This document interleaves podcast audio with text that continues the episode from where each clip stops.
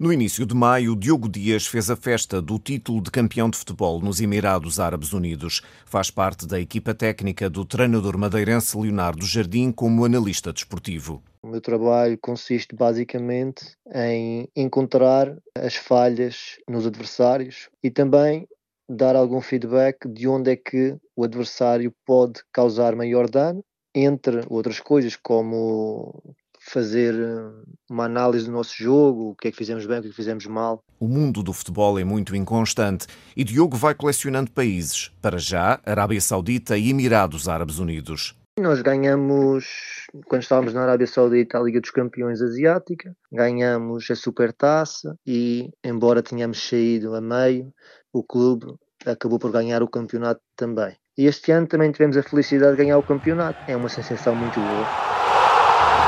O Shabab Al-Ali nunca tinha sido campeão. Isso tem um significado especial. Não sei se é por ser o campeonato, se é por ser o facto de esta equipa nunca ter sido campeã, se é pelo facto de termos cedido todas as expectativas. Não sei é aquilo que eu, que eu sinto. Agora vem o Qatar. O Al Rayyan Sports Clube é o projeto dos próximos dois anos. Diogo Dias viaja sem expectativas eu vou encarar como tenho encarado os últimos dois desafios, sem expectativas pessoais a nível do país.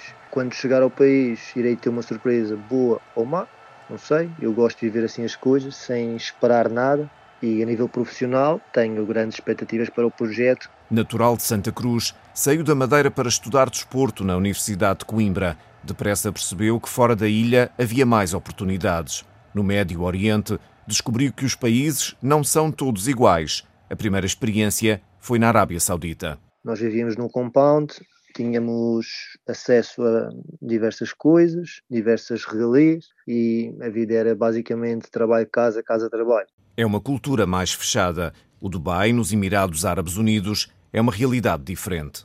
Até porque a Arábia é um país, na minha ótica, que ainda está um bom bocado atrás do Dubai porque, embora sejam dois países muçulmanos, o Dubai teve e tem uma aproximação muito maior à vida europeia do que a Arábia tem, também devido ao choque cultural que existe na Arábia. Não há tanto turismo, eu noto mais diferença é nos dias de folga, não há tanta coisa para se fazer como nos Emirados. O Médio Oriente não é igual à Europa, mas Diogo Dias não considera difícil a adaptação. Isso nota-se mais na Arábia do que propriamente nos Emirados.